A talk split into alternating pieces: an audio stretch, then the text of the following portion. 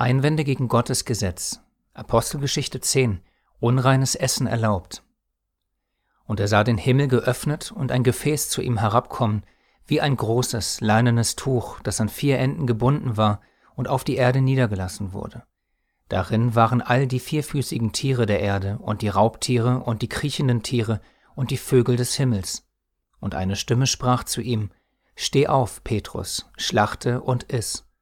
Petrus aber sprach, Keineswegs, Herr, denn ich habe noch nie etwas Gemeines oder Unreines gegessen. Und eine Stimme sprach wiederum zum zweiten Mal zu ihm, Was Gott gereinigt hat, das halte du nicht für gemein. Es ist völlig nachvollziehbar, dass anhand dieser Verse schnell die Lehre aufkommen kann, dass Gott alle Tiere gereinigt hat und so wir nun alle Tiere essen dürfen, ohne dabei zu sündigen. Auf diese Weise wird die Stelle sehr häufig ausgelegt und gelehrt, die Aufklärung darüber, was das Gesicht bedeutet, beantwortet uns ein wenig später im gleichen Kapitel die Bibel selbst.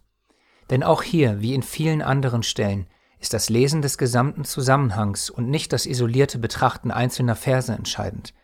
Liest man also die Verse als auch die Kapitel davor und danach, braucht man kein sogenanntes Fachwissen, um die Stelle eindeutig und klar zu verstehen. Denn die Auslegung bzw. Erklärung der Vision wird vom Wort Gottes selbst übernommen, sodass keinerlei Missverständnisse für uns aufkommen können. Apostelgeschichte 10,28 Aber Gott hat mir unmissverständlich klar gemacht, dass man keinen Menschen als unheilig oder unrein bezeichnen darf. Mit diesem Vers ist das Missverständnis auch schon völlig aufgelöst. Es geht in Apostelgeschichte 10 also nicht um Tiere, die von Gott nun als rein für die Speise erklärt wurden, sondern um Menschen, die man nicht als unrein bezeichnen bzw. ansehen soll. Auch im nächsten Kapitel redet Petrus erneut darüber und legt die Vision und die Geschehnisse seinen Brüdern in Jerusalem vor und erklärt somit den Zusammenhang zwischen den unreinen Tieren und ihrem verkehrten Verständnis bezüglich der Gnade Gottes, die offen für alle Menschen ist.